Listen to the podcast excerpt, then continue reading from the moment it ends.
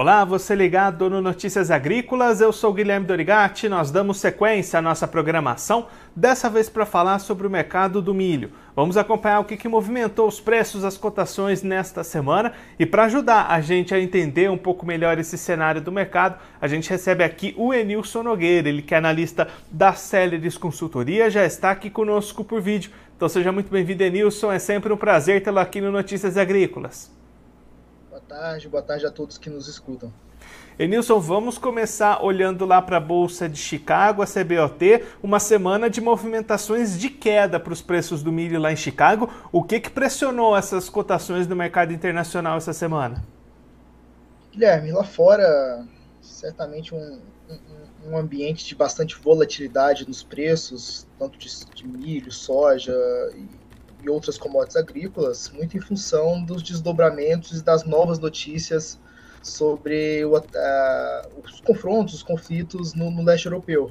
Então, se até a primeira quinzena do último mês a gente teve um, um, período de sustentação de preços, se a gente pega aí contratos mais curtos de milho na Cebote, saindo da casa dos 4,80, indo para 5,60, agora a ponta se inverteu.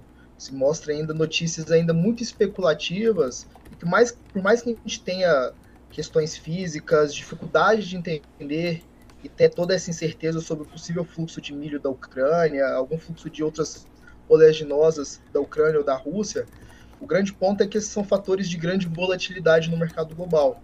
E um outro fator muito importante é que, por mais que o começo da safra norte-americana, soja, de milho, tenha sido um começo bem mais desafiador, com seca em boa parte do, do, do, do, médio, do, do meio norte norte-americano, uh, a gente não vê uma, uma catástrofe na oferta norte-americana. Então, o mercado já começa a entender uma oferta de milho na casa dos 380, 385 milhões de toneladas, que é uma oferta que deixa o mercado confortável. Então, acho que o que aconteceu nos últimos 7 a 10 dias é, nada mais é do que é, um pouco de volatilidade e depois um pouco de, de tranquilidade sobre essa oferta norte-americana que tende a, a, deixar o mercado internacional, de certa forma, é, com, com, um bom potencial de suprimento no decorrer do segundo semestre. E aí, Nilson, nesse cenário, né, nem a redução de lavouras boas e excelentes no último relatório do USDA na segunda foi capaz de trazer esses números para cima, né? Exato o grande ponto é, o mercado tem buscado elementos para dar algum nível de sustentação.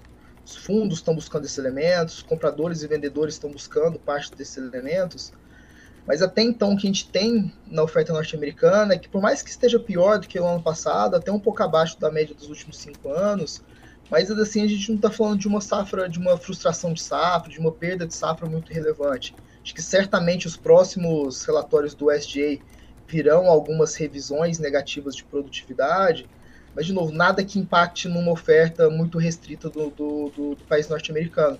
Então, na prática, isso dá, conforme a gente vai caminhando também para o fim da, da, da, da, safra, né, confirmando produtividades médias dentro de uma normalidade, é, isso vai deixando o mercado tranquilo. E aí, Nilson, quando a gente traz essa análise aqui para o Brasil, uma semana bastante sem movimentações, né? Os preços lateralizados aqui no Brasil. Exato, exato. E, e quando a gente olha isso dentro do, do, do, todo, né? Quando a gente vê o mundo, os preços globais, as referências globais caindo e o preço estabilizando no Brasil, é, parte disso tem um efeito cambial, que querendo ou não deu alguma sustentação para os preços nos últimos dias.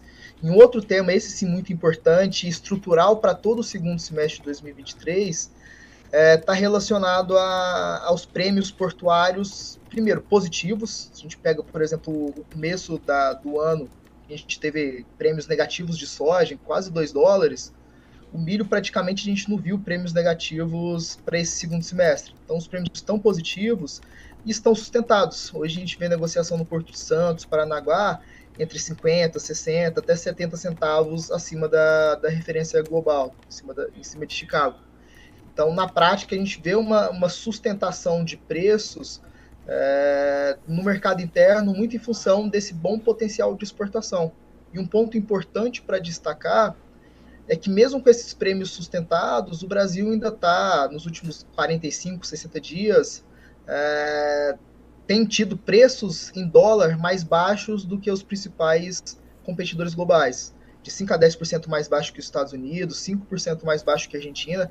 Então, uh, mesmo sendo um ponto de sustentação dos preços em dólar e em real aqui no Brasil, ainda é um nível que deixa o nosso milho bastante competitivo para essa janela de exportação no segundo semestre. E aí, Nilson, olhando para essas exportações, a gente teve o fechamento do mês de julho acima do mesmo mês do ano passado, mas menor do que aquelas expectativas que existiam para julho. Agora, daqui para frente, com a colheita engrenando de vez, as, essas exportações devem seguir aumentando, devem deslanchar de vez? Guilherme, a, a, a, gente vê esse tema muito como um delay natural por causa dos, dos atrasos de, de, colheita. Né? Lá no começo a gente teve algumas lavouras, principalmente Mato Grosso do Sul, Paraná, que demoraram o processo de plantio lá em fevereiro, março, e esse mesmo processo de colheita acaba atrasando. Né? Então, acho que é algo muito mais pontual e específico desse atraso de colheita do que propriamente uma tendência, algo que veio para ficar. Aqui dentro da casa a gente espera um segundo semestre, se pegar de, de, de março desse ano até fevereiro do ano que vem, a gente vê exportações de milho na casa de 51 a 52 milhões de toneladas.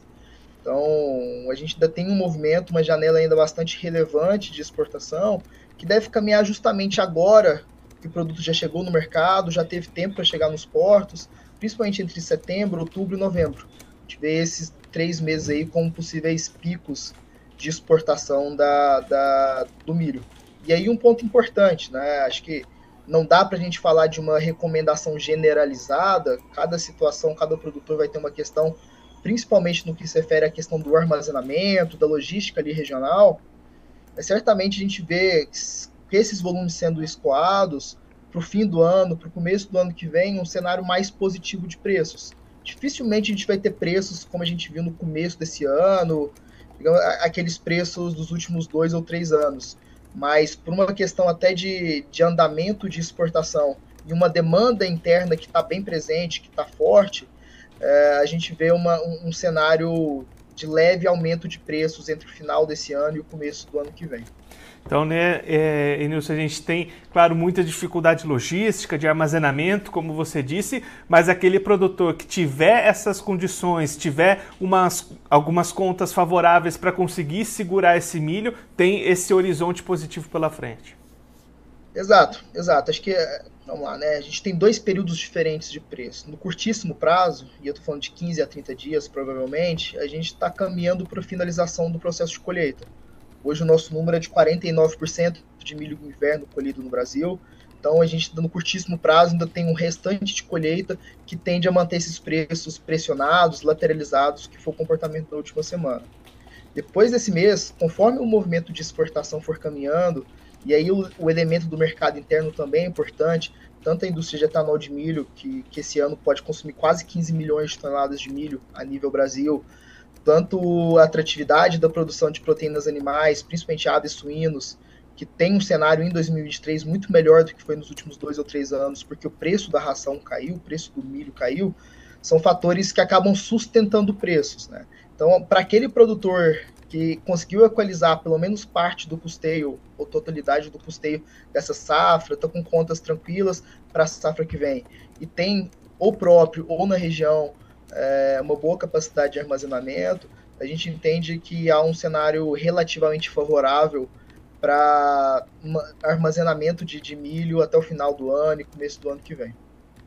Enilson, muito obrigado pela sua participação, por ajudar a gente a entender melhor todo esse cenário dos preços do milho. Se você quiser deixar mais algum recado ou destacar mais algum ponto, pode ficar à vontade. Ótimo, ótimo. Pessoal, acho que o, o, grande ponto aqui é a gente começa já a virar a chave para o planejamento da safra 23-24. Quando a gente fala de milho, um tema relevante é que muito provavelmente a safra verão 23-24, que parte do país começa a semear, a parte sul do país começa a semear já para o fim desse mês, deve ser de uma área menor e potencialmente uma produção estável, até um pouquinho menor do que foi esse ano, mesmo no cenário de El Ninho. Então, acho que o grande ponto é para aqueles produtores que estão pensando no planejamento da safra 23-24, muito provavelmente a média do mercado vai diminuir a área plantada, vai estabilizar a produção para o primeiro semestre de 2024, e isso também reforça essa recomendação, essa, esse posicionamento de preços um pouco melhores para o começo de 2024.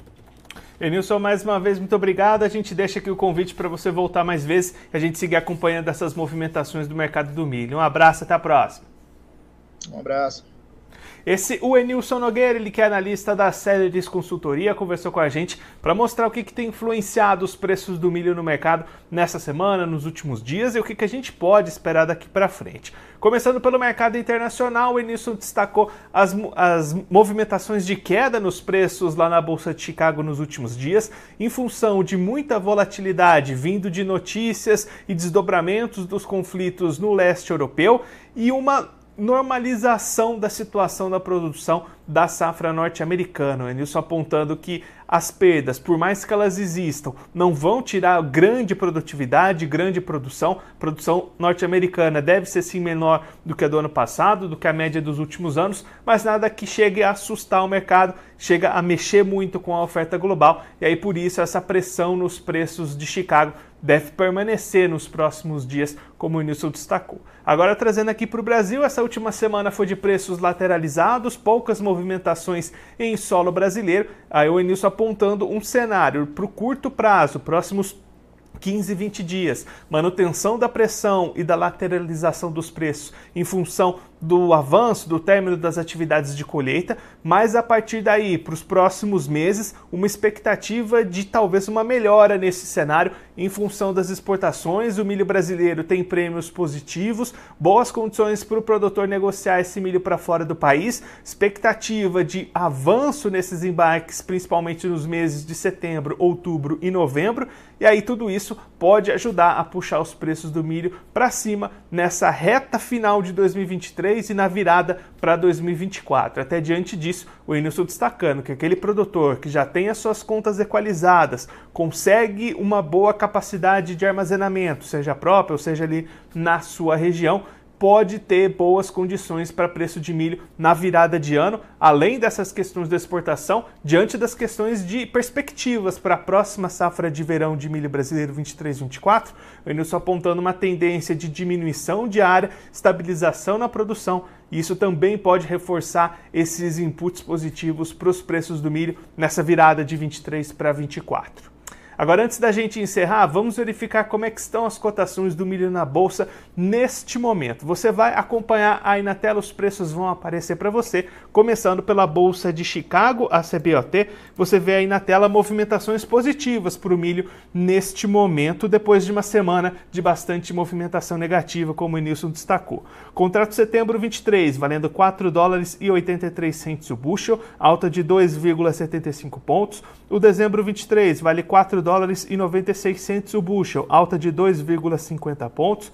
Março 24 valendo 5 dólares e 9 centos o bushel, alta de 2,25 pontos. E o maio 24 valendo 5 dólares e 17 centos o bushel, alta de 2 pontos. Agora a Bolsa Brasileira AB3 cotações aí na tela para você acompanhar justamente as poucas movimentações, movimentações restritas que o Enilson comentou aqui com a gente. Contrato setembro 23, valendo R$ 55,40 a saca, alta de 0,04%. O novembro 23 vale R$ 59,21 a saca, alta de 0,27%. O janeiro 24 sobe 0,13% e a cotada a R$ 62,81 a saca. E o março 24 vale R$ 66,75 a saca, alta de 0,32%. Agora eu vou ficando por aqui, mas a nossa programação volta daqui a pouquinho. Então continue ligado no Notícias Agrícolas.